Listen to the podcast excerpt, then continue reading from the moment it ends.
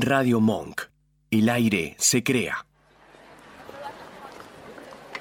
Trolo, Marica. Maricón. rarito, Bufarra. Carolo. Desviado. Pasiva. Nena. Traba. Trola. Tortillera. papa y huevo, pastelito. Marimacho. Puto Paqui Torta. Un programa sobre sexualidad y malas decisiones. Todos los viernes a las 19 en Radio Monk.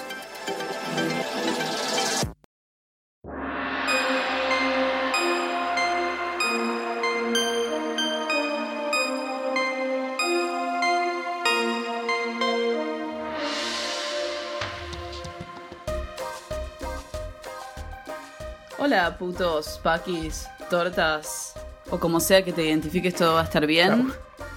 Bienvenidos a Puto Paquis Torta, el programa que desde la cuarentena te ayuda a, a algo. Hay gente que le ayuda a, ¿A qué esto. nos ayuda? Sí, hubo gente que dijo que, que le estamos Ay, ayudando sí, un montón. les ¿Cómo mandamos están, un beso chiques? muy grande, chiques. Gracias por escucharnos. Eh, Estamos grabando esto un domingo a la mañana. ¿Acaso no es como ir a misa? Estoy- Igual de tortuoso. estoy enojadísima con este horario y espero que no lo repitamos nunca jamás. ay, yo estoy como la, con este horario. la señora Marcos Y se bueno, levanta. mi- mamita, entre que una se enferma, la otra le agarra migraña y vos tenías la excusa de que tenías que lavar la cocina, medio que tuvimos que grabar a esta Pero hora. como yo soy influencer de cocina, necesito que esté limpia, porque había hecho una eh, receta increíble de unas cazuelitas de porotos y puré de papas y no la pude subir porque se veía toda la grela de la cocina. Escúchame, eh, esa es la razón por la que limpiarías la cocina solo porque sos una influencer de, influencer de cocina. No, limpia... ¿Hace cuánto estaba sucia? Nah, tenía suciedad de, no sé, una semana. La había limpiado Tatiana hace una semana. Lo que pasa es que hicimos salsa y viste que la salsa cuando la Salpica, destapas hace salpica, pa, salpica. pa, pa, salpica por todos lados. Y eso de hacer la tostada la mañana siguiente se ennegreció y bueno, chicos, pasa. Escuchame, ¿está, ¿está arrojando dividendos esto de tu de tu estrellato en las no, redes? todavía no. Estoy esperando que cuando, cuando tenga un poco más de recetas, tipo felices las vacas me mande un quesito de castañas o algo Claro. así. No pretendo dinero, ¿eh? hablando, Pero de, un quesito. hablando de dividendos, pueden Un colaborar canje. con nosotros, nosotros, Sí. en eh, Mercado Pago. Sí, Mercado Pago. Siempre me confundo con Mercado Libre. Si entran al link de nuestro Instagram, van a entrar a una página muy linda en la que pueden colaborar con nosotros con Mercado Pago, ir a nuestras cosas culturales eh, y entrar a, nuestras, a nuestra playlist de Spotify y a, la, a nuestro perfil de Spotify en el que están casi todos nuestros programas. Alguien se quejó, hola Agustín, de que subí Sarita lo explica todo y él pensó que era un programa nuevo y cuando empezó a escuchar, tipo nosotros decíamos, este gobierno de mierda, y era tipo, ¿qué? Y era, nada, y era el gobierno anterior. Eh, porque tenía, tenía Ah. dos años ese programa, todavía estaba el gobierno anterior.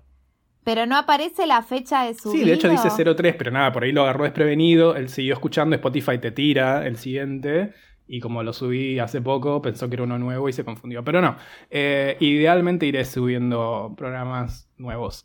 Eh, no dijimos lo de... No son tan copados los programas viejos, chicos. Son muy Hemos buenos. mejorado muchísimo con son el buenos correr porque, de los años. porque mejoramos mucho. O sea, yo los veo como tipo, mira, Para mí es como, sí, para mí es como una cosa medio antropológica, que es divertido de ver cómo es nuestro pasado. Este programa- O sea, si se entiende con esa lectura, me Mm. parece divertido. Este programa solía tener secciones. En los primeros cinco programas hubo un intento de, de secciones, como tipo, ahora vamos a hablar de esto, y después nos dimos cuenta que nuestra oratoria extensiva era demasiado como para decir estos 15 minutos vamos a hablar de esto. el último que subí, el último que subí es Sarita lo explica todo y era esa la sección, Sarita lo explica todo, la gente le preguntaba cosas y le contestaba y lo hicimos una sola vez.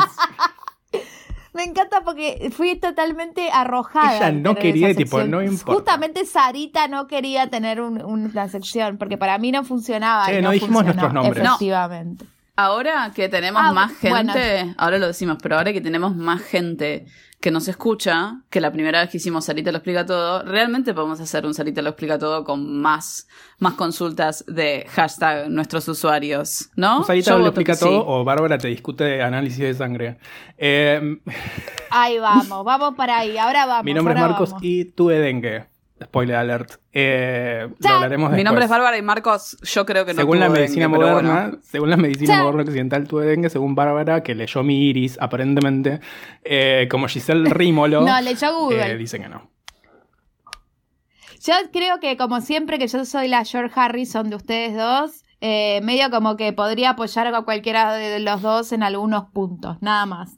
Pero siempre del lado de la víctima, ¿no? Porque estamos revictimizando a Marcos. Pero la- Y yo soy Sarita y pasé como el orto una semana de mucha migraña y me estuve desangrando como si fuera la, no sé, Red Ram, Red Ram. Era como en cuarentena, mi sangre menstrual llegaba hasta las paredes, rebotaba, a veces salpicaba el piso y volvía a mi vagina. me encanta. Se entendió la imagen, ¿no? Porque traté de ser bastante sangre, gráfica. sangre. Se entendió, se entendió. Mi nombre es Bárbara y Marcos no tiene dengue. Ah, ya lo había dicho. Ok. Por ahora que hizo el CBC de. ¿Qué era? Mecánica dental. Bueno, Odontología. no. Eh, No minimices el CBC de odontología, Marcos. hizo tipo eh, Sociedad y Estado de, de- de Odontología y ahora dice que no tengo dengue. Como, ok, fantástico, buenísimo. ¿Qué carrera cursaste del CBC de Odontología como para que tengas una mínima autoridad para decirme que no lo era? Yo he hecho muchos CBCs completos de muchas Pero carreras. no para decirte a vos. Claro, y no es para... Lo que más me divierte es que está eh, contradiciendo a un profesional que terminó la carrera de medicina, que dice, tipo, ese examen mal, estuvo falso mal positivo. hecho. Pero igual me divierte su teoría, me redivierte. Por favor, Si desarrollenla. divierte la teoría es porque algo de verdad tiene, ¿ok? No estoy diciendo una teoría conspiranoica, falopa, del estilo China creó el COVID-19 para vengarse de Estados Unidos. Mark, Esto es el terraplanismo del dengue ¿podés de Marcos, contar así tu situación dengue y yo puedo contar como cuál es mi punto de vista al respecto? Contaré mi situación dengue muy por arriba porque sinceramente fueron un par de semanas poco felices. Eh, pero nada, me empecé a sentir mal, me empecé a sentir mal. eh, no sabía lo que era, empecé a googlear los síntomas, aparentemente era dengue. Y recordemos que Ginés, cuando empezó lo del COVID, Ginés dijo: Tengo más miedo del dengue que el del coronavirus. Recuerdan, back in the day, Ginés lo primero que dijo es: tipo, tengan más cuidado con el dengue que con el coronavirus. Y dije: Esto puede ser dengue, me fijé, eran todos síntomas de dengue. De hecho, encontré y maté un par de los mosquitos de dengue en casa. Aedes aegypti. Exactamente. Lo, eh, me fijé con una lupa a ver si eran, eran, y era como, bueno, fantástico. Lo- me dejé estar, pero hubo un momento en el domingo en el que tuve un salpullido y nada, tuve, tuve que ir a la guardia porque me asusté mucho, así y estuve dos horas en la guardia, así que ahora no solamente tengo dengue, sino que también tengo COVID.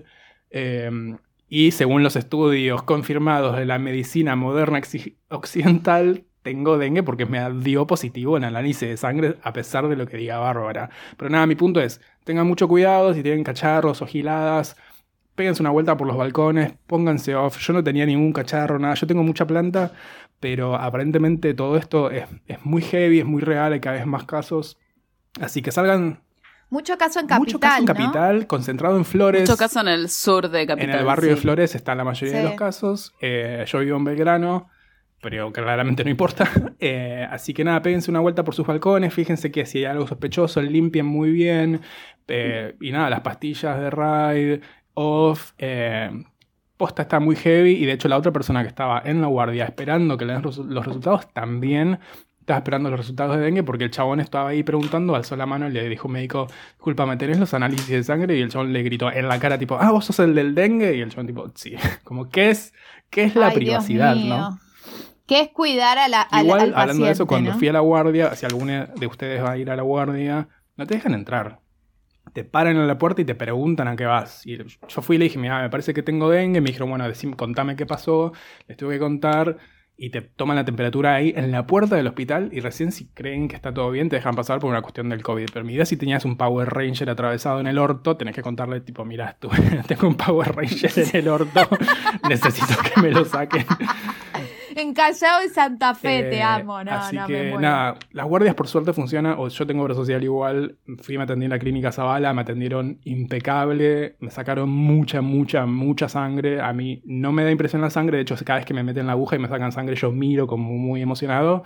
¡Ah! Eh, y nada, me sacaron sangre y yo en un momento le dije a la, a la, a la enfermera, ¿vas a seguir sacando sangre? Y me dijo, sí, sí, lo que pasa es que el test de, de, de dengue eh, tipo, requiere mucha sangre y me sacó como, como cinco tubitos de, de sangre, una locura.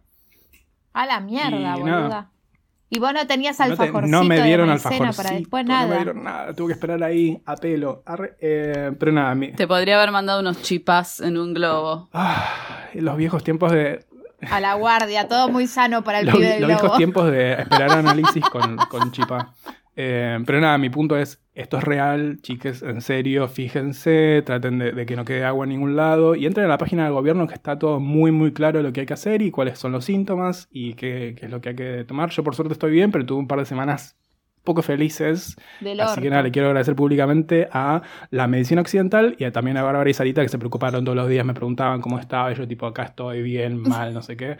Eh, nada, eso fue mi anuncio parroquial. Tengo, soy un... de- Yo un día friqué, friqué empecé a los gritos porque me tironeaba, me tironeaba, me tironeaba el cordón umbilical porque Marcos estaba angustiado y yo no sabía cómo ir de Tigre a, Belgrano a contagiarme de lo que fuera que tenía porque yo decía, este chico está solo, que nadie lo está mamantando y yo no sé qué hacer.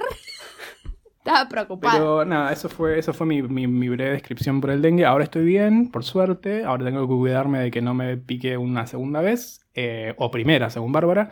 Pero nada, le, le agradezco mucho a las chicas que estuvieron ahí cuidándome a la distancia. eh, y nada, eso, tengan mucho cuidado. Ahora vamos a, a Sarita. ¿Qué te, ¿Qué te ha sucedido que has sangrado tanto? Pero, No, pero yo quiero la, yo quiero la, la- el, el contraplano de esto, porque de Dark Side of the Moon está Bárbara diciendo no estoy de acuerdo con la medicina moderna. puntos, puntos en los cuales no estoy de acuerdo con este diagnóstico. A saber, ¿por qué A ver. puedo hablar de esto? Primero porque hice el CBC de odontología completo. que el- es el mismo que el CBC de medicina, por eso lo aclaro. Entonces, estoy más capacitada que todas las personas acá, aquí presentes. Acá.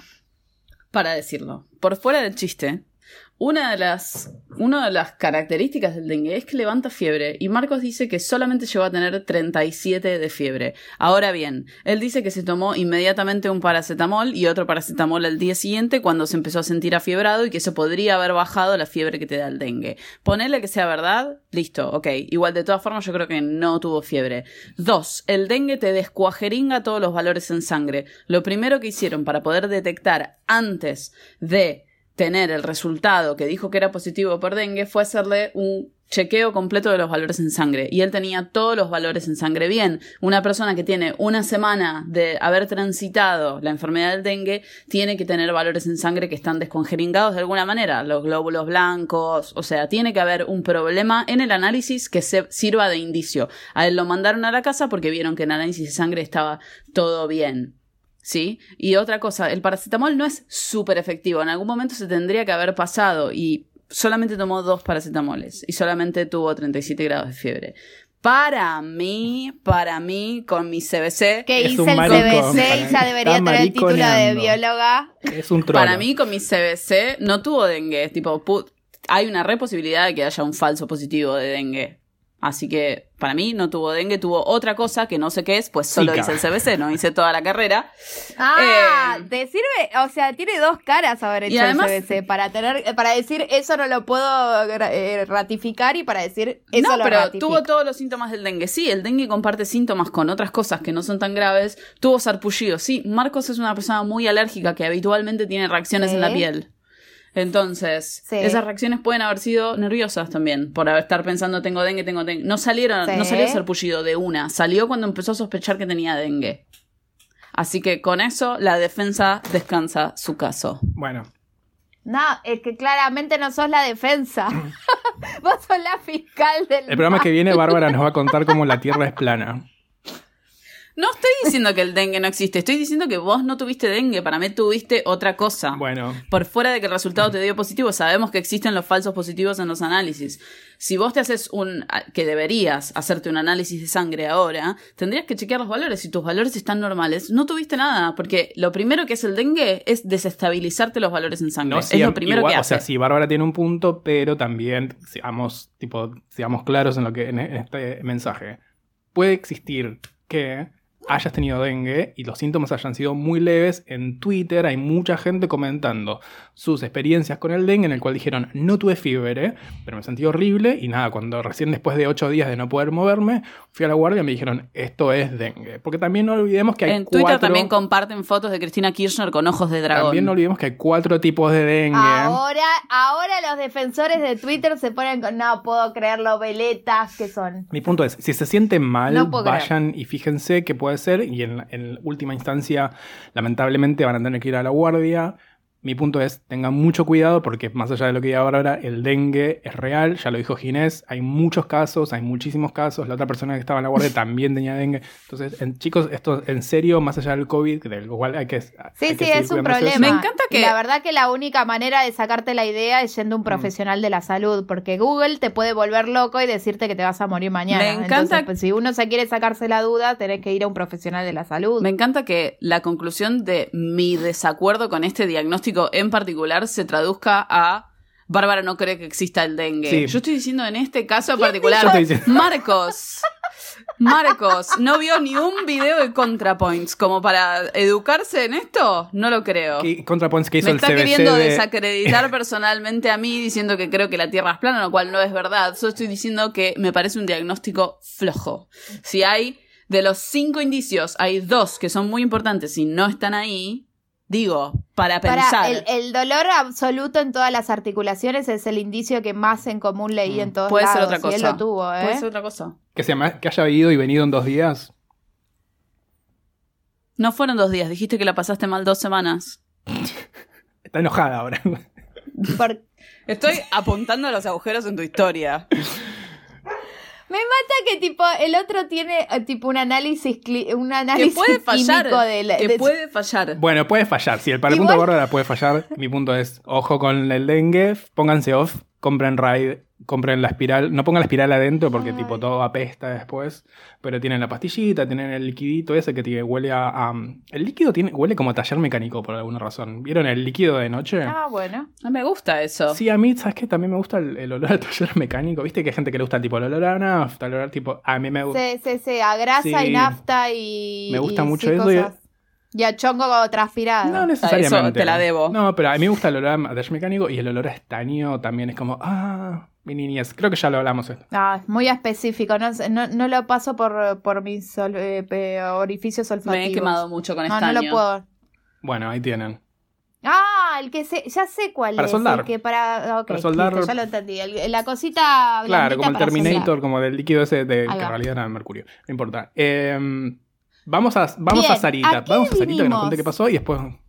No, no, no, sí, pero estamos a 15 minutos del programa y tuvimos una larga charla sobre los límites en el tiempo. Eh, yo tuve lo de siempre que tengo, es una enfermedad crónica muy amorosa que se llama migraña y te destruye y me agarra una, do- una o dos veces por mes, pues me viene la migraña eh, hormonal. Pero sí tengo otro mensaje para la comunidad, es que si vos tenés prepaga u obra social, podés eh, presentar un certificado que se llama el certificado de cronicidad que con ese certificado para enfermedades crónicas, sea cual fuera, no desmerezcas tu enfermedad, que es algo que hacemos muchos, eh, podés conseguir descuentos muy, muy, muy, muy altos, por ejemplo, el 70% de eh, lo que sale el producto que tomes mes a mes, en mi caso. Así que eso es un dato que no te va a decir ninguna prepaga porque no, te quiere pagar nada. No lo sabía. ¿sí? Muy, Datazo. muy bueno, muy buen dato. Eh, Posta, yo tampoco. Y nosotros que, mm, bueno, estamos todos mejor ahora de nuestras enfermedades inventadas eh, y hablamos con eh, una amiga del podcast. Hablamos con Ana Feinberg. Ana Feinberg es una persona a la que recurrimos tipo llorando las veces que tenemos crisis. ¿Y acaso esta crisis de la pandemia que nos tiene a todos confinados no lo es? Crisis total. O sea, una crisis que permea todos los aspectos de nuestra vida. Absolutamente. ¿Y qué le preguntamos? ¿Y acaso enfermarse no, te pasó? Va, a mí me Bueno, pero podemos ir más adelante. Le preguntamos eh, qué síntomas a nivel emocional, ya, ya separar el nivel emocional del nivel de físico es obsoleto hasta para la Organización Mundial de la Salud, que es medio como la RAE de la ciencia, que siempre está un poquito más para atrás. Eh, y le preguntamos porque estábamos como, che, estamos encontrando que mucha gente le está pasando lo mismo, como que estamos repitiendo mucho lo que sentimos en estos momentos que estamos como hace cinco semanas encerradas. Y le preguntamos qué es normal, qué síntomas son Mm. normales en estos Y dijo tiempos. algo muy... ¿Y acaso que no nos, cagó a pedos? Igual tiene razón. Tiene razón y está Igual buenísimo. tiene razón. Eh, tiene un punto en el que es verdad, no existe la normalidad. Como el concepto de normalidad, hay muchos aspectos en los que en casi todos diría que no aplica. Eh, entonces, lo que decía ella, estoy leyendo los apuntes de Sarita, que es la que le hizo Sí. apuntes porque así es Sarita.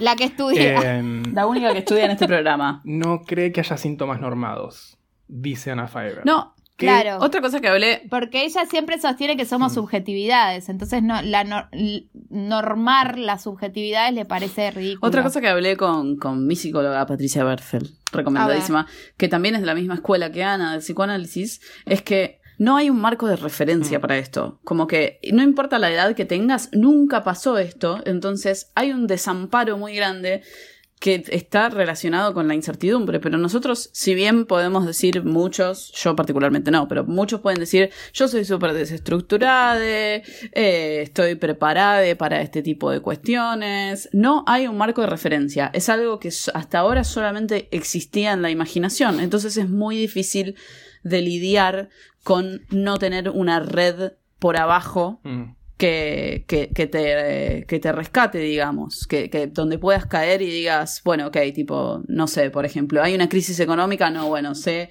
va a haber una crisis económica o ya está sucediendo, pero es algo muy diferente, porque no hay una estructura donde vos puedas encajar esto. Por eso lo primero que hacemos, y sobre todo desde el lado de la prensa, es tratar de encajar esto con qué es lo que sucedió en el pasado, para ver cómo lo podemos Claro. cómo lo podemos estructurar. Tipo, la, la gripe española. Y la, La verdad, que, que la- no. no. existía la medicina moderna con la gripe española. Tipo, hacían lo que podían. Estamos en una situación Eh, muy puntual en la cual esta situación muy puntual no existía antes y también los casos que tenemos como de muy entre comillas de referencia como la crisis la fiebre española que decía Bárbara eh, no existía cosas como el delivery el teletrabajo vivíamos en otra sociedad como muy rara. Entonces es muy puntual que estemos ahora Muy rara. Estamos amo. en una situación muy, muy, muy puntual en la cual eh, nos- hay gente que puede hacer teletrabajo, hay gente que puede estar en la casa y no salir nunca, como idealmente es mi caso en el cual planeo no salir nunca más. Entonces no hay ninguna referencia como para decir, ah, esto es un marco, podemos aplicar este marco a esta situación porque no lo hay. Entonces, hace poco... He visto a Claro. gente compararlo con la peste bubónica. ¿En serio? Claro. ¿En serio? Dale.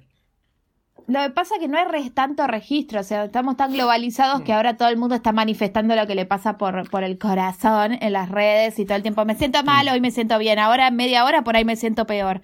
Eh, lo que ella decía, por ejemplo, daba un caso de alguien conocido de ella que decían que, que eh, de alguna manera estaba disfrutando, o sea, lo que uno espera que no pase es puede pasar, porque lo que ella sostiene es que cada persona experimenta la vivencia de manera singular, porque somos singularidades. Entonces ella dice, en este caso es una persona que, que detesta tener que enfrentarse a la interacción directa con otras personas. Y esto le está Mm. viniendo bien. Bueno, ya el tema...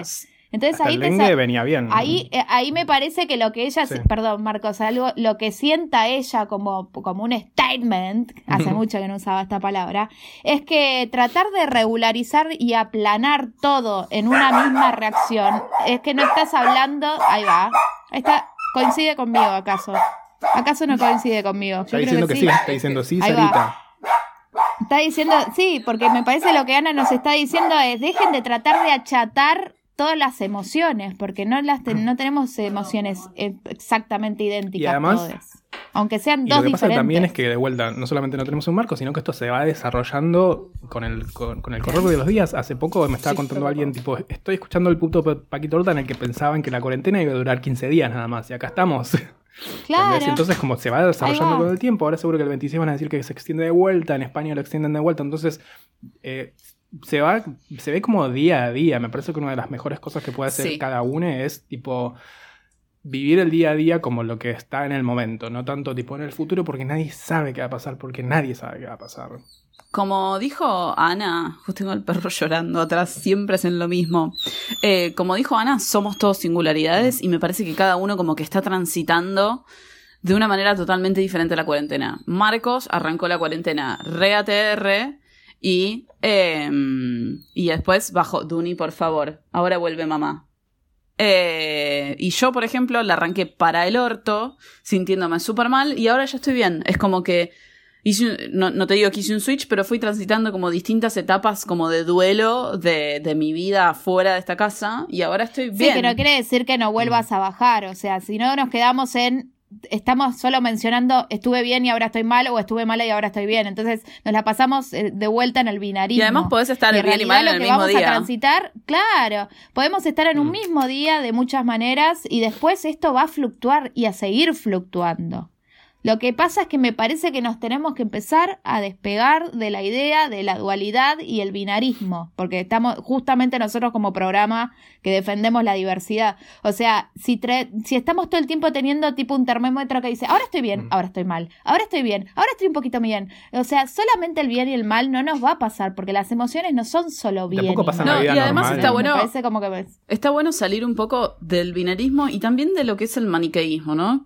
De es, ¿esto está bien o está mal? Claro. Entonces es, me siento un poco triste, me siento un poco bajoneada por toda esta situación. Es como, está mal. Y tiene que ver un poco con el discurso que hay alrededor de todo este espacio, de este tiempo que hay, que tiene que ver con aprovechar, hacer ejercicio en tu casa, Bueno, hacer esto, hacer que también lo dijo Ana, es como, no sientan Ahí presión que por eso. ella usa la palabra oportun crisis, que tengamos mucho cuidado con la palabra oportun crisis, como que esto tiene que ser una oportunidad para que seas mejor persona. no, y es como ya es un mandato. ¿Entendés? No tiene que ser un imperativo. Vos podés encontrar cualquier, cualquier variedad de miles de grises de oportunidad en este caso. Y si la oportunidad es finalmente tirarte a rascarte la caterva y mirar Netflix, que no lo haces seguido, o al menos no lo haces sin culpa. Esa es la otra, ¿eh? Sí, Esa es la otra, como qué culpa que tenemos de no ser funcionales al sistema. Creo que Es esta- tremendo. Tipo, esta pandemia y esta cuarentena sirvió para poner un poco al descubierto el hecho de que si no estamos haciendo algo, no, o sea, realmente estamos en un estado de improductividad total. Y Bueno, ahí tenés el capitalismo, no podemos, nos llega- no podemos producir Sí. Constantemente todo el tiempo y usar hasta nuestro tiempo libre para ser productivos. Hace poco, el- creo que lo habíamos hablado con vos, Bárbara, que como que de repente al ver series se volvió un laburo en el que tenés que ver la casa de papel, tenés que haber visto y es como, en un momen- antes ver series era como, Claro. me siento a ver una serie, ahora es como un laburo porque tenés la casa de papel, eh, eh, la de los judíos, no me acuerdo cuánto, el ortodoxo, Ortodoxos. no sé qué, es como, paramos, ¿en qué momento descansás lo que antes era un espacio de relax, como era ver una serie tranquilo, ahora es tipo, no, lo tengo que ver porque todo el mundo está hablando de eso, pues está en Netflix, Claro. Netflix me lo recomienda, entro en Netflix y de repente suena una cosa así enorme y tipo, uy, tengo que verlo.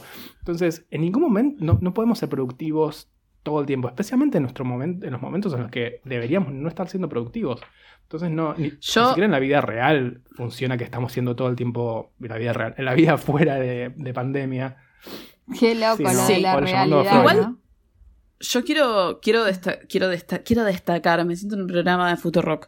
Eh, no, yo recomendé en el programa hace unos meses, y no sé si se acordarán, un libro que tiene unos años ya, que se llama 24-7, que es de un autor marxista o neomarxista o postmarxista, como quieran llamarlo, que se llama Jonathan Crary, creo que es creo que es estadounidense o, creo, o, o- o británico o algo así. Y el chabón, en, en este libro que se llama 24-7, lo que dice es tipo, el capitalismo está tratando de romper la última barrera que le queda, que es la barrera del sueño. Sí. Porque genuinamente Sí, cuando dormimos no somos productivos. En todo momento, incluso en momentos de ocio donde creemos que no estamos siendo productivos, estamos produciendo igual porque estamos consumiendo. O sea, puedo estar al pedo rascándome la caterva, pero estoy consumiendo Netflix. Entonces, es como que hay Sí, un... lo que hablo también, claro, No, pero- yo me acuerdo que vos me Es, mencionaste es un esto. punto de, de- Incluso si estás tirada de- en el sillón, mirando al techo y, y pensando y reflexionando o meditando, haciendo lo que sea, dar el espacio. Está bien consumir también, no, no es que está mal, pero es como no sentir presión de como, bueno, son las 10 de la mañana, ahora voy a hacer yoga porque dijeron en, Claro. en, en- en Infobae que hacer yoga tres veces por semana hace bien en esta instancia. Es como, bueno, voy a salir a caminar por el pasillo del edificio porque tengo que mover. Es como Es imposible. Estamos en una situación sin bueno, en realidad, en realidad, lo que me parece que también después, cuando digamos los tips que nos tiró Ana Feinberg, que me parece fundamental decirlos, eh, hay una parte de la honestidad Mm. con uno mismo. O sea, que realmente que las cosas que te salgan para ser productivo, eh, odio la palabra productividad porque refiere al sistema, entonces es como si uno fuera productivo hacia otro. Y en realidad tenemos que ser productivos hacia unes, ¿entendés? Como tenemos que ser para nosotros. ¿Qué es lo que nos sirve hoy a nosotros para estar bien? Entonces, si realmente te, sal- se- te surge hacer dorado a la hoja ahora, que sea porque te, que te surja de un lugar, o sea, honesto con vos mismo. ¿Entendés? Que no sea porque te lo dijo una story Sí. de Instagram paga. Dorado la Como hoja, es te eso. amo, boluda. Bueno, y para último punto de esta pregunta que le hacíamos antes de pasar a los tips, es, ella decía que teníamos que estar atentes en qué punto Mm. esas molestias se hacen insoportables. Esta de, la, de, los, de lo que nos surge, ¿viste? Esta, me está doliendo la cabeza, ay, me molesta, eh, tengo ganas de llorar, ay, tengo ganas de reírme, estoy con un ataque compulsivo de limpieza, same. Eh, decía, estar alertas, charlarlo con otros, fundamental el contacto. Tenemos la posibilidad en esta pandemia que no tuvieron la gripe española, Sí. chicos, de poder hablar con absolutamente todo el mundo a través de esta camarita del ojete. O sea, aprovechenla y en todo caso siempre recurran a un profesional de la salud. Porque cuando ya ven que no, que estos límites se están pasando y hay una alerta, primero charlarlo con los demás y después fíjate que podés, hay un montón de redes a Mm, quien tus- Tus recurrir. propios amigues, o sea, te- que- a mí lo que me pasó puntualmente, si quieren lo hablamos después, es que en esta situación de enfermedad, yo vivo solo, hay momentos en los que necesitas que, se- que haya alguien que te diga todo va a estar bien. ¿Entendés? Que no todo es. Porque si estás vos solo con tus pensamientos, medio que es una cámara de eco en la que tipo todo se. Se. como se. se potencia muchísimo. Entonces, seguí hablando con tus amigas una vez por día o la veces, las veces que necesites. Contá las cosas que te pasen. Porque probablemente no seas le, le único que le pasa que estás ansioso, no seas el le único que está como. que se siente mal. Hermoso el ego. El ego te dice, sos el único que tiene Sí, fiebre no. en este momento y en la historia de la humanidad. Es que tipo... Igual el- no, bueno. Por eso, como ¿Viste? sigan, sigan teniendo, no pierdan el contacto con la gente, no tengan miedo de pensar que están molestando. A veces solamente necesitas que alguien te, te, abre, te hable a la mañana y te diga tipo, che, ¿cómo estás? Y tipo, estoy bien o estoy mal. Pero sabe que hay un montón de gente que está afuera medio en la misma que vos. Entonces, pase lo que pase, no dejes de contactarte con gente, especialmente con tus amigos, con tu familia, si te llevas bien con tu familia. Eh, porque más allá de que estemos todos en cuarentena y encerrados, ten- eh, es, no es, y voy a usar la palabra normal, pero no, nosotros como sociedad estamos acostumbrados a tener una red de contactos y de gente, entonces no puedes perderla solamente porque estás encerrada. Usar la tecnología, usa la tecnología eh, y hablar y contar lo que te pasa. Y de vuelta, como dice Ana, si en un momento esto se pone insoportable, que estás muy ansioso, que no puedes parar de limpiar o lo que sea, eh, otra cosa que dijo ella es consultar con especialistas. Los, los especialistas, por suerte, especialistas, no, eh, siguen atendiendo. Si tenés la, la oportunidad y si no hay un montón de, de- de, mm, recursos. Hay gratuitos, redes sí. gratuitas del gobierno. Eh, nada, eso. Bueno, Pero vamos a los Bien, tips. vamos a los tips. Sobre todo quiero encabezar esto porque le quiero ser fiel a Ana Feinberg que nos dijo, Mm. no hay tips inquebrantables. Tampoco quieran a esto volverlo, o sea, to- o sea, ella habla sobre el- las subjetividades, entonces no es que tipo estos son los únicos 12 tips que hay en el mundo Mm. para la pandemia, ¿entendés? Como eso me parecía fundamental volverlo a decir del audio de ella. Hay mucha gente que quiere ver esto como la oportun crisis, ¿no? Que te dicen, ay, no, tenés que aprovechar este momento de crisis para cambiar y crear nuevas cosas. Y ojo con la oportun crisis, ojo con el concepto de oportun crisis, porque oportun crisis es también un chiste en Los Simpsons. Y no tiene por qué ser un imperativo. Cuando digo imperativo es un deber ser. Lo que hay que hacer para ser mejor persona, ¿no?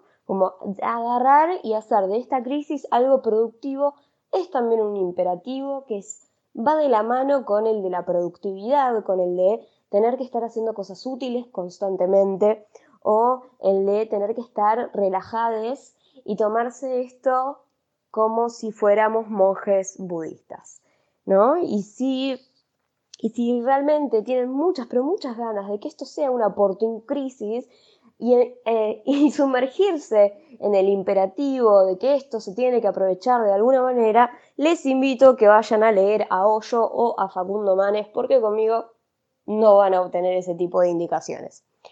Ahora, preguntaban, preguntaban un poco, bueno, eh, los síntomas, las molestias. La verdad es que son tan variadas como personas hay allá afuera.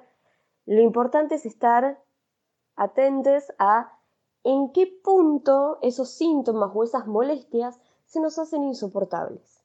En qué momento nos empiezan a hacer padecer de más. En qué momento decimos acá llegó el límite. ¿no? Y obviamente hay veces que se nos hace difícil ver nuestro propio límite nosotros en soledad, sino que necesitamos de otros que nos vayan avisando también a veces, bueno, che, mira, te veo muy bajoneada, no estás bañándote muy seguido, no sales de la cama, o estás muy irritable, estas reacciones son un tanto violentas, eh, o esta felicidad eh, atronadora es como muy exagerada para lo que frecuentemente sos vos. Siempre estar alertas a ese tipo de límites que se van traspasando y en cuanto notemos algo de esto, empezar a buscar una manera de estabilizar para poder sufrir un poquito menos. Lo que no quiere decir que tengamos que estar felices todo el tiempo. Lo que no quiere decir que tengamos que ser productivos todo el tiempo. Lo que no tiene que, no, no, no implica tampoco decir, bueno, me quedo tirada en la cama y me quedo todo lo que nos queda de cuarentena tirada en la cama. Pero sí prestar atención y cuando sea necesario, yo siempre lo digo, chiques, consultar con especialistas, ¿sí? Dependiendo de cuál sea la especialización que a ustedes les genere mayor comodidad. Pueden ser psicólogos, pueden ser psicoanalistas, pueden ser otro tipo de eh, atenciones, pero la idea es poner, hablar un poco todos estos síntomas y estas molestias. Ahora, pedían recomendaciones, porque las chicas del puto paquitorta dijeron, hey, sí, siempre nos mandás a terapia. Bueno, porque ese es mi trabajo claramente y es lo que sé que funciona, pero obviamente también les traje estas recomendaciones que son recomendaciones que se hacen para que el aislamiento social preventivo, la cuarentena, no nos pegue tanto. Eh, las recomendaciones son, tengo una serie de, puntuaciones, de tips, que son recomendaciones que estamos de acuerdo casi todos los psicólogos, que las venimos repitiendo muchísimas veces en redes sociales, a las personas que vienen a consultar con nosotros, que no vienen, que hacen videollamada con nosotros y consultan, ¿no? Igualmente vamos a ir repasándolas una por una y vamos a ir viendo las distintas vertientes que pueden tomar estas recomendaciones. Porque, como dije antes y vuelvo a repetir, no hay tips ni hay consejos que sean máximas inquebrantables, que den la receta mágica de cómo vivir mejor ni ser mejor persona, porque para eso está la Cosmopolitan. Y ya sabemos que la Cosmopolitan es completamente siniestra. Y es justamente por eso, porque da recetas mágicas de cómo ser persona. Nosotros no estamos acá para eso, pero sí recomendaciones para que el aislamiento social preventivo no sea tan pesado, o al menos cosas para tener en cuenta. La primera es mantener los horarios de sueño. Cuando decimos mantener los horarios de sueño es dentro de las posibilidades de cada persona que se pueda dormir durante la noche, que se pueda dormir una cierta cantidad de horas, ¿sí? Y para eso es necesario, en este contexto en donde los rituales, las costumbres, los hábitos se están desequilibrando, rearmar ese hábito.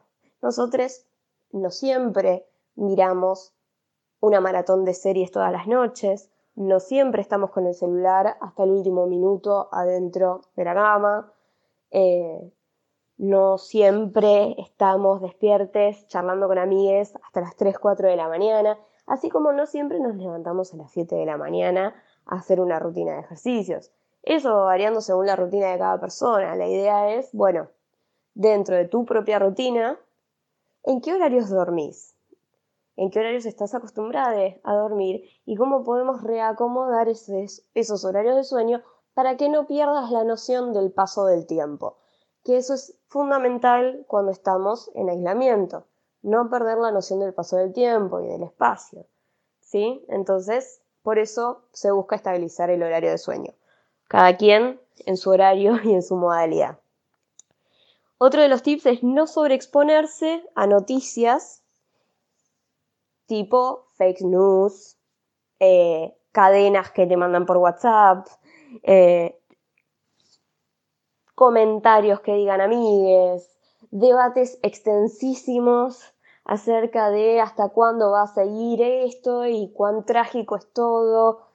Y siempre, en cuanto a la información, consultar fuentes de confianza. Las fuentes de confianza siempre quiénes son quienes producen la información sobre la pandemia para la toma de decisiones.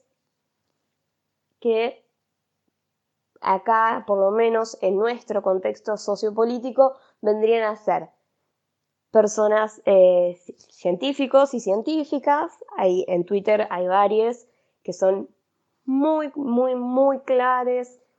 No sé si clares se puede usar, eh, pero que tienen una claridad importante a la hora de transmitir su conocimiento y su saber, que tienen las últimas estadísticas, que tienen estadísticas que son reales y que no están hechas para alarmar a la gente o, al contrario, para súper tranquilizarla y que la gente viva en un estado de completa eh, ignorancia.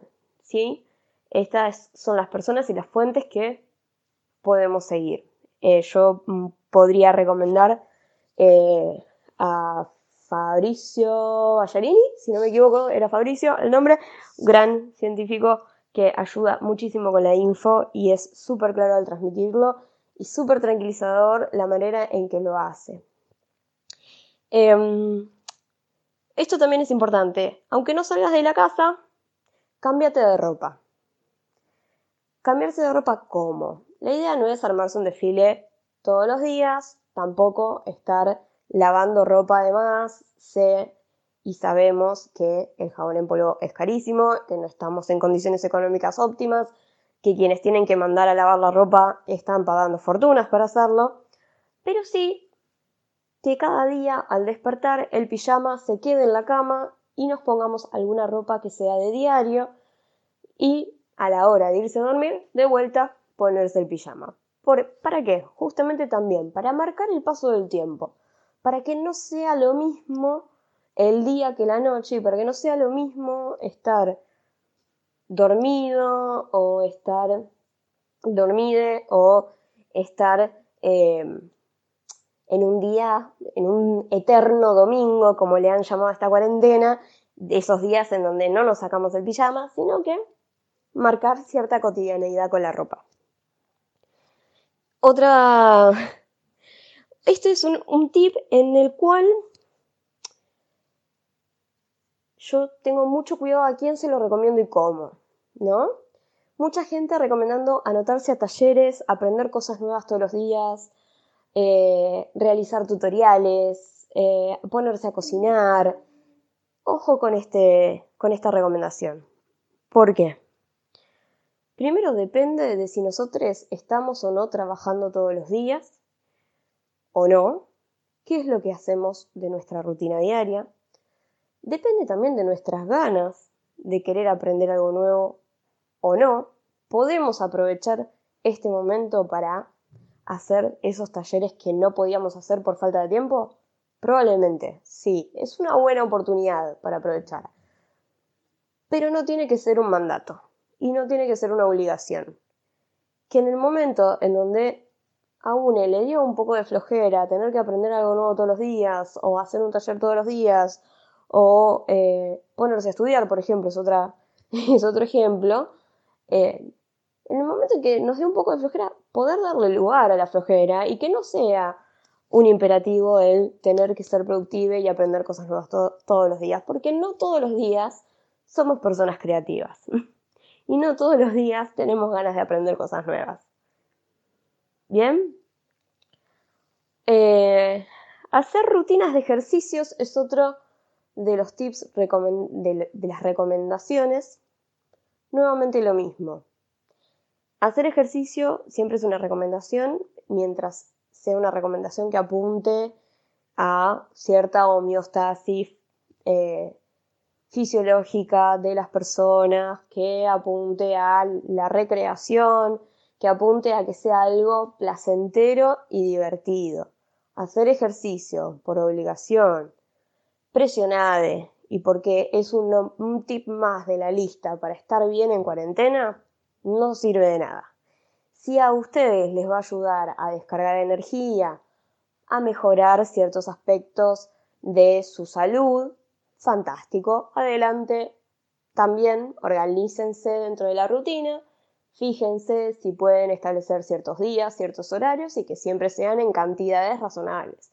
Mucha gente se está pasando de mambo y está entrenando muchísimas horas por día y tampoco es recomendable, ¿no? Todo aquello que se pase de cierto borde, de cierto límite, que antes sí estaba, ya no es recomendable. Bien, es larga la lista de consejos. Continuar accediendo a la naturaleza y a la luz solar. Importantísimo. Vivimos en espacios reducidos, por lo menos las personas que vivimos en ciudades grandes. Personas que viven en pueblos más pequeños, en lugares del interior, pueden llegar a tener acceso a un patio, a un jardín. Acá en Capital Federal por lo menos es un poco más difícil, es casi un lujo. Entonces empezar a tomar en cuenta los balcones, las terrazas de los edificios y la luz solar.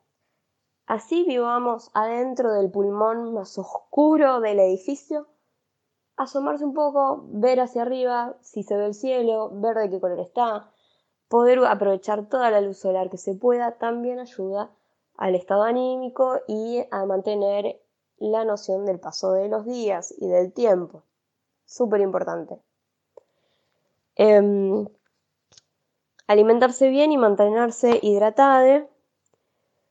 Creo que esa recomendación es para todos los días.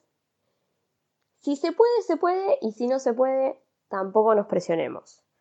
Eh, hay como un halo de gordofobia, gordo odio, rondando la cuarentena, en donde hay mucha gente súper preocupada por engordar en la cuarentena. La verdad es que el aumento de peso no es la muerte, es eh, esperable que mucha gente coma distinto o que coma un poco más estando en cuarentena, la gente le agarra ansiedad, se aburre, a veces tiene ganas de comer algo rico, de disfrutarlo. La cuestión es que lo que se vaya a comer se coma placenteramente y si se van a cuidar con la alimentación, bueno, que sea algo pensado y que no sea una compulsión a no puedo engordar. Porque están haciendo menos actividades y se están moviendo mucho menos, chicas. Es lógico que todos vayamos a aumentar algo de peso. Y además, porque el estrés ayuda a eso. Y estamos en una situación que es estresante. Mucha gente se la toma de una manera muy tranquila y no se estresa. Y hay muchas otras que sí se estresan. Entonces es algo esperable, relajen, no le, no le demos tanto lugar a la gordofobia y no eh, nos preocupemos tanto por el peso, sí por cuidarnos del virus y cuidar a los otros. ¿Sí? Mantener redes de contención social es fundamental. Es uno de los puntos más importantes. ¿Por qué? Porque si no sostenemos nuestras redes de contención social, nada de lo otro se puede sostener por sí solo. Si no tenemos nuestras redes de contención social, no podemos regular un montón de las otras cosas. Y no tenemos a nadie a quien recurrir en el momento en que todas esas cosas no se puedan sostener más. ¿Cómo se mantienen las redes de contención social? Videollamadas, un mensaje de texto, un llamado telefónico, conocer a tus vecinos. Hay un montón de maneras de armarse de una red social, es fundamental, pero no es lo mismo mantener las redes de contención social que vivir en las redes sociales, que son súper ansiógenas, mucho estímulo audiovisual y además hay como algo ahí de la expectativa de me quieren, no me quieren, cuántos likes me pusieron, cómo se ve este video, que hay que tener cuidado, también es bastante ansiógeno. Tratemos de regular el uso de las redes sociales. Nosotros no pasamos todo el día en las redes sociales, todos los días, fuera de la cuarentena. Tratemos de, dentro de la casa, que hayan espacios donde el celular no se use. Darse lugar a estar fluctuante súper, súper, súper eh, repetitivo lo mío, pero es así. Chicas, estamos en una situación que es extraordinaria. No podemos esperar la calma absoluta porque tampoco estamos en un estado de calma absoluta el resto del tiempo, el resto de la vida, el resto del año. Todos tenemos fluctuaciones de ánimo todos los días y en un montón de contextos. Y en este contexto que es de crisis, la fluctuación puede ser mayor. Entonces tengámonos paciencia, démosle lugar a nuestras propias fluctuaciones, a que hay días en donde vamos a estar contentis, que vamos a estar felices, que vamos a poder hacer un montón de cosas, y días en donde no vamos a tener ganas de hacer nada, donde vamos a preferir quedarnos en la cama, donde no nos va a salir bien el laburo, no vamos a poder estudiar, que nos angustiemos, nos den ganas de llorar o que nos den ganas de reír. Toda, toda esa variabilidad de emociones siempre está. Es lo que nos hace seres hablantes, seres humanos. Es parte de nosotros. Puede hacerse más marcada la diferencia o más rápida la fluctuación, sí. Pero démosle espacio. Si estamos todo el tiempo buscando la felicidad absoluta, estamos apuntando hacia un ideal que también nos puede lastimar porque no es posible cumplirlo por completo. ¿Sí? La completud, la idea de completud es una idea que nos lastima todos los días. Entonces, alejémonos de esa idea y tratemos de darle espacio a, nuestros, a nuestras cositas, ¿no? Nuestras pequeñas miserias. No al imperativo de productividad. Ese es un gran no. Y acá, ojo con los empleadores que eh, están realizando teletrabajo, ¿no? Ojo con tus jefes, jefas que te piden que te quedes horas extras continuamente, porque total estás en tu casa y estás disponible todo el tiempo y no tenés ningún otro lugar a donde ir ni otras cosas que hacer. Si te puedes conectar a la computadora, no, gran no. Tratemos de poner un límite a ese imperativo de productividad. Tu horario de trabajo sigue siendo un horario de trabajo. No nos dejemos explotar solo porque nos dejan estar en casa, porque estar en casa es un derecho humano hoy en día y es una política de cuidado social. No es que estamos en nuestras casas porque nos encanta la idea de estar en pijama todo el día y trabajar desde casa con la computadora. Bien, eh, ojo con ese imperativo. Lo mismo para las personas que no estén trabajando en este momento. Es entendible, hay muchas personas que están buscando qué hacer con sus días porque sus trabajos quizás no, les, no están eh, armados de determinada manera que estén permitidos hacerse por teletrabajo o desde la casa. No se apuren en encontrar algo productivo para hacer, encuentren qué de ese hacer les da placer o les hace sentir mejor y cuando algo no les interesa o no les produce demasiado gusto o realmente no encuentran nada para hacer, déjense ser. Em, obviamente hay que limitar el tiempo de exposición a las pantallas. Es muchísimo estímulo. Es gran parte de la razón por la cual nos mantenemos en vela muchas noches.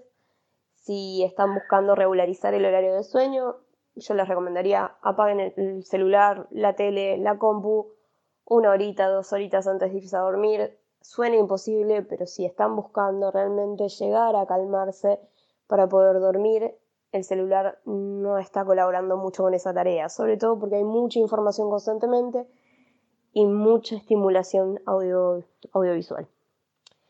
Y por último,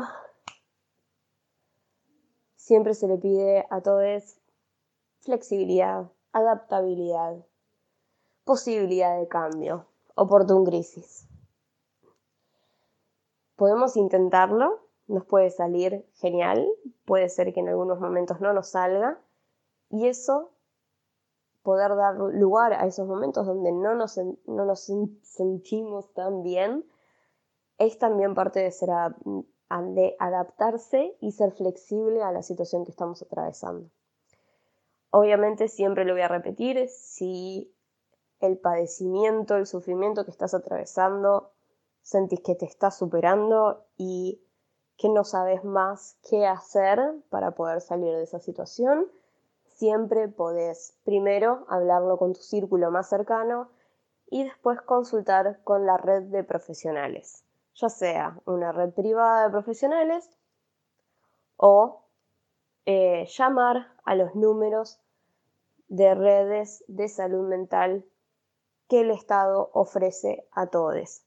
Hay una red de llamados en donde se puede comunicar tanto con el SAME o con la red de contención en salud mental, también con la Facultad de Psicología. Son líneas gratuitas de atención para casos específicos de ansiedad y crisis en cuarentena. Si tu interés es empezar un tratamiento, podés también, nuevamente, llamar a los servicios de salud estatales o buscar instituciones o profesionales privados que puedan atenderte. Esto creo que ha sido todo lo que puedo aportar en este momento. Sobre todo, no, no nos fijemos tanto en los ideales, sino en cómo nosotros nos arreglamos para atravesar este momento. La creatividad, la adaptabilidad y la flexibilidad es completamente singular y no hay nadie que sepa mejor que uno mismo qué es lo que se siente copado y lo que nos está haciendo padecer de más. Y en cuanto estamos padeciendo de más y ya no sabemos qué hacer, porque puede pasarnos que no sepamos qué hacer con nosotros mismos, recurrir a otros es una buena opción. Gracias, puto Paquitorta, por otra vez confiar en mi persona para dar este tipo de recomendaciones. Espero que, que les haga pensar y les dé herramientas de, de manejo de esta situación. Nos vemos y gracias. Altos Y nos tips. dieron muchos tips. Espero que hayan prestado atención porque va a haber un test al final de este programa. No. La verdad, sí, sí, sí. Em, ¿Quién va? Bárbara, Bárbara, vos tenías ganas de empezar. Sí, yo- hay tipo unos puntos que para mí son clave. Primero lo de las oportunidades perdidas o la necesidad de ser productives. No. A mí me parece que hay que tipo salir de, de ese agujero tremendo. Eh, después, eh, una cosa que me llamó la atención que yo no lo hago, pero me parece clave, lo de cambiarse de ropa. Yo, Yo no lo hago. Me, me encantó, lo empecé a implementar. me- yo cuando me, me despierto, tipo, mi rutina antes de todo esto era, yo me despertaba, me bañaba, desayunaba con mi señora y me iba a la oficina. Ahora no hay un irme a la oficina y habitualmente Tatiana se despierta un, un rato después de que yo me despierto. Entonces, mi rutina es, me despierto, me vengo al living y me pongo a trabajar en el sillón hasta que se despierta Tatiana y desayunamos. Pero es como que en ese momento, desde, desde no sé, de las 9, 10 de la mañana, porque ahora me estoy despertando retarde, recién me termino bañando y cambiando, no te digo a ropa de calle, pero a otra yoguineta, tipo al mediodía. es otra yoguineta, A las 2 claro. de la tarde. Entonces, para mí como que el día, según estoy como programada, empiezas ahora. Entonces terminan siendo a las 12 de la noche y a veces no tengo sueño. Recién ahora me está empezando como a agarrar, pero estuve quedándome hasta las 2 de la mañana. Y después me quedaba dormida. Se me descuajeringaron todos los horarios. Pura y simplemente por quizás eh, no bañarme la hora a la que habitualmente me, me- me bañaba, digamos. Y después, otro tip, eh, que es el, estamos en una situación eh, estresante, digamos. Eh, sí, dejar de pensar un poco, esto me lo había dicho mi cuñada también, como tipo, ¿cómo podés pensar en esto?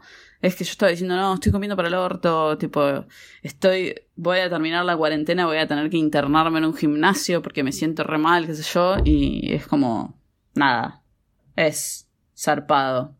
Eh, y Porque ella, eh, Ana habla de la gordofobia Claro. también, porque también hay todo un show alrededor de los memes en todas las redes de, ay, me voy a comer, estoy comiendo mucha torta, voy a estar re gorda. sí, hay tipo, mucho, ¿entendés? mucho de eso, sea, y es como... Hay mucho de eso. Hay ciertas rutinas y, y cierto sedentarismo que es inescapable, lamentablemente. Entonces, tratar de, de cortar un poco y ser un poco más amistosos con, con nuestros propios Sí. cuerpos. Claro, y no solamente con los sedentarios, sino que también ella lo que dice que ti- tiene mucha lógica. O sea, estamos pasando una situación muy estresante y querer comerte un budín de banana ahora y te va a levantar el ánimo, doe. Hice uno riquísimo el otro día, chicos. Es que en serio, tipo, no Riquísimo. Por eso lo importa- dije, tarada, porque te metí un PNT ahí y lo Ay, agarraste. Bárbara, arroba Bárbara PB corta N. Ahí están todas mis recetas veganas. De Pueden vuelta, no seguirme. importa cuánto Influencer. comas, o sea, no hay forma en la que al final de esta pandemia o al final de este encierro hayas engordado tanto que sea un problema de salud. No hay forma en la que después de un año,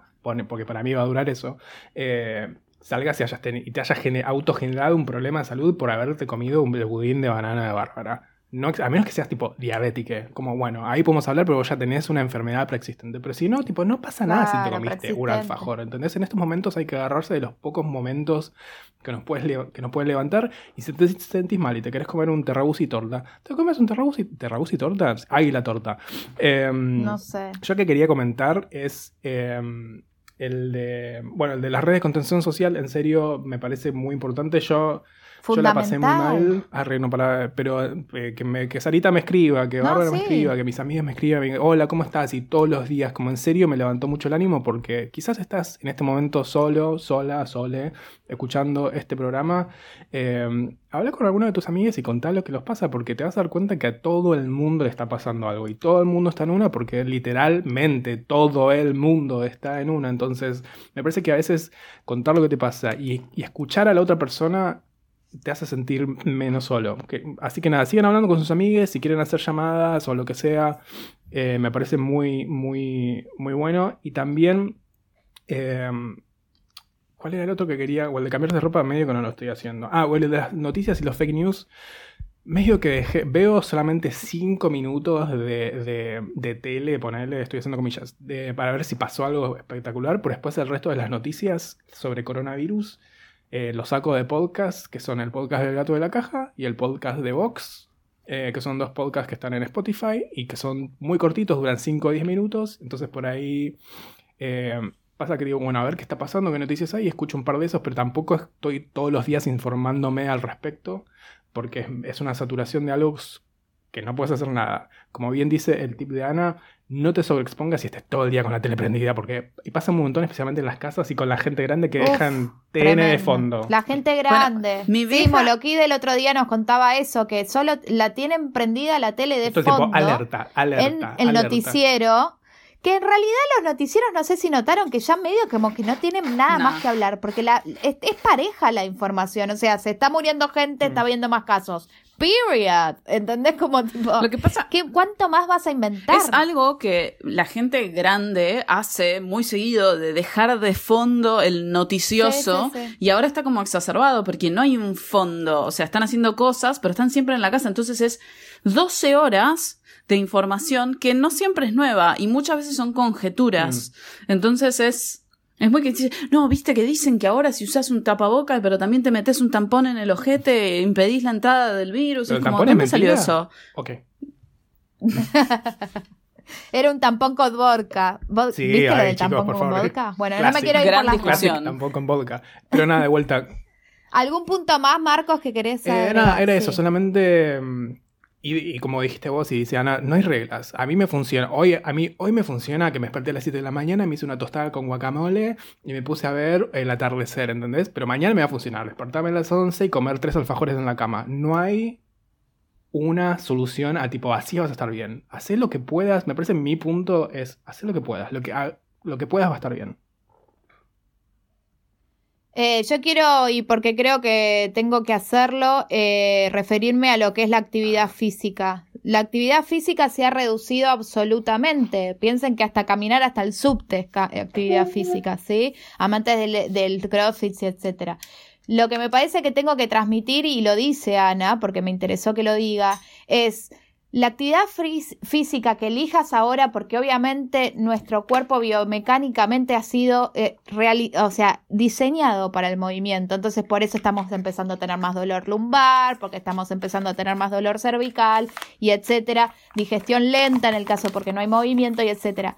Esa actividad que sea, que elijas, no me voy a poner en yuta del yoga, o sea, no, no es yoico criticar otras Yuta del disciplinas, yoga etcétera. bio. Amo. Yuta del Yuta yoga. Eh, lo que yo quiero decir es que sea placentero. Ana nos habla de la palabra placentero, que sea algo que tenga que ver con vos. No quieras empezar una actividad que no tiene nada que ver con vos ahora. Seguramente sea peligroso, Sí. hasta peligroso porque no estás coacheado por nadie. ¿Sí? Me parece que eso es fundamental que lo digamos, porque en realidad lo que ella para mí, el, el, el leitmotiv de todo lo que ella nos dice es sé honesto contigo mismo. O sea, sé honesto con lo que te está pasando ahora. O sea, y, ta- y sobre todo quiero renombrar la relación con la luz solar y con el afuera. ¿Por qué? Porque estamos en confinamiento. Entonces, si vivís en el primer piso de un aire y luz en el medio de Almagro, por lo menos saca la cabeza y mira Sí. hacia arriba para darte cuenta que es de día y existe Sí. un sol y un Eso y fue un muy No buen hay nada que ¿Por qué? Porque más. somos criaturas solares, porque somos criaturas vivas y vivimos de eso. O sea, si no tenés la suerte de poder exponerte a la fijación de vitamina D, por lo menos que la idea de espacio y tiempo, o sea, la del paso del tiempo, que es el día y la noche, que es lo más cercano que tenemos a la idea del tiempo, exista. Esas son, do- son dos cosas que me parece que para mí eran No fundamentales. hay nada que agradezca más que la terraza que tengo en el departamento. es como que Posta. imagino estar en el departamento donde vivía antes, que era una cueva, Ah. y me Ustedes muero. nos conocían en mi departamento Sí. en Recoleta, que era tipo literal. No, por Dios. Para- me hubiera agarrado un ataque. ese lugar. Sinceramente, como que no hay forma en la Por que eso sí, haya sido una por casa. sí. Y además, por un lado, que era tipo, era muy oscuro, después estaba lleno de cucarachas, pero yo, una de las pocas cosas que quizás es un tip es agradecer la situación en la que estoy, porque me acuerdo de estar viviendo en ese departamento en Recoleta y ya me hubiese pegado un tiro, o me imagino estando viviendo en Bariloche y es como, mm, aunque en Bariloche hay casi ningún caso de coronavirus. Eh, pero agradezco mucho, agradezco Mucho la, la situación en la, que estoy, en la que estoy. Y sí, un tip es tipo, por ahí tomate un segundo y decís, tipo, che, ¿sabes qué? Agradezco por comprarme este alfajor de Rabusi. Agradecer lo que puedes agradecer porque hay gente que ni siquiera un alfajor de obvio. Rabusi. Hay niñes en África que no pueden comprar un alfajor de Rabusi. Eh, así que agradecer lo, lo poco que tenés. Para un dato, un dato para, me faltó uno, uno, uno rapidito que dice Ana que me parece fundamental. O- ojo con el home office. Hay límites de trabajo. Sí, no. Decidan ustedes cuándo cortan. O sea, si ustedes a las 6 de la tarde apagaban la compu eh, en el box y se iban y se tomaban el subte, Mm. hagan lo mismo, porque real va a haber mucha gente que tenga muchas ganas de cuidarnos, cuidarnos y va a haber mucha gente que va a te- agarrar y decir, bueno, pero si lo tengo confinado en la casa, por ahí lo puedo hacer trabajar Sí, hasta las 10 de la límites. A noche. mí me Marca pasaba límites. mucho. Yo, yo trabajo desde mi casa hace muchos años. O sea, ahora, en este último año no, pero trabajé durante muchos años desde mi casa. Y uno de mis principales problemas era ese: que eran quizás las 7, 7 y media, 8. Y yo seguía trabajando porque decía, no, pero saco esto y así mañana trabajo menos, no sé qué. Y al día siguiente era lo mismo. Entonces llegaba a trabajar días que igual lo sigo haciendo, eh, eh, fe de ratas. Pero hay días en que digo, tipo, bueno, son las 4 de la tarde y ya trabajé un montón, así que eh, voy a cortar acá. Es como que tratar de tener la libertad de decir eso, a menos que tengas, tipo, que tengas que estar hasta las 6 en la computadora, pero no quedarte de más. Porque eso es lo, ese es el vicio. Sí, porque nadie te va a frenar. El, el, quiero que, que quede claro que el, tu empleador, y soy empleadora, ¿eh? Pero tu empleador es de otras cosas, pero tu empleador no te va a frenar A tu empleador le sirve hoy en día que te quedes hasta las 10. Nadie te va a decir, no, ¿por qué no cortás? O sea, es muy raro. Yo que lo digo igual eso. a mis empleados. Mi empleador mi sí. Pero, pero no so- pero Bárbara, no sos la dueña de tus sellos discográficos. O sea, eh, la- las empresas grandes van a, les viene bien si vos seguís si- siendo productive, porque es obvio que ahora va a haber un problema económico. Pero hay que, cada uno se tiene que regular. Me parece que el mensaje también es eso. Respeten también la, tu decisión de querer cortar, porque si ves por el si esperás que del otro lado vengan las órdenes y la buena onda y la y la información clara de qué tenés que hacer con tu vida hoy, me parece también que es muy facilista, como Y no hablando a del laburo, algo que había hablado con, con mi psicólogo, puto viejo, creo, no me acuerdo ya, y es como, tampoco te pongas como la carga de hacer un montón de cosas. Ya laburás, tipo, ya laburás ocho horas. Tipo, cuando laburás es tipo, te conectás y la, o por, lo menos en mi caso, y para ustedes también, si están laburando es tipo, ya haces algo productivo que es laburar. Después el resto del tiempo es literalmente tiempo libre, no puedes ser productivo todo el tiempo. Tipo, si ya laburás, si ya tenés la situación privilegiada de tener un laburo de 8 o 9 horas y lo puedes hacer desde tu casa, ese fue tu tiempo productivo. El resto hacías lo que quieras, ¿entendés? No puedes estar como todo el tiempo, bueno, y ahora voy a hacer esta zaraza, ahora voy a hacer este curso y ahora me voy a poner a hacer ejercicio, como no ni- fuera de pandemia no existía Ahora voy a aprender francés. Claro, ¿entendés? Cálmate. Si, te- si- si hay un cursito que te gusta o lo que sea y, y está bueno aprender, porque también está bueno aprender, fantástico, hacerlo, pero no, no a la... Pero que no cambie mucho tampoco que, o sea, si teni- no tenías tiempo en absoluto para, para hacer cursos, buenísimo, esta es una oportunidad, pero que venga desde un lugar honesto y desde un lugar tipo realista, o sea, yo siempre estoy estudiando, por supuesto que estoy haciendo un curso ahora, Mm. pero por supuesto, pero porque yo siempre estoy Si lo estudiando, pensás. Me parece que bueno, lo único que ganamos para aquellos que seguimos laburando es el tiempo de viaje. Tipo, yo me ahorré, me estoy ahorrando dos horas, y antes hacía home office también, pero ponele si quiero pensar en el tiempo que estoy, me, me estoy ahorrando para, entre comillas, aprovechar.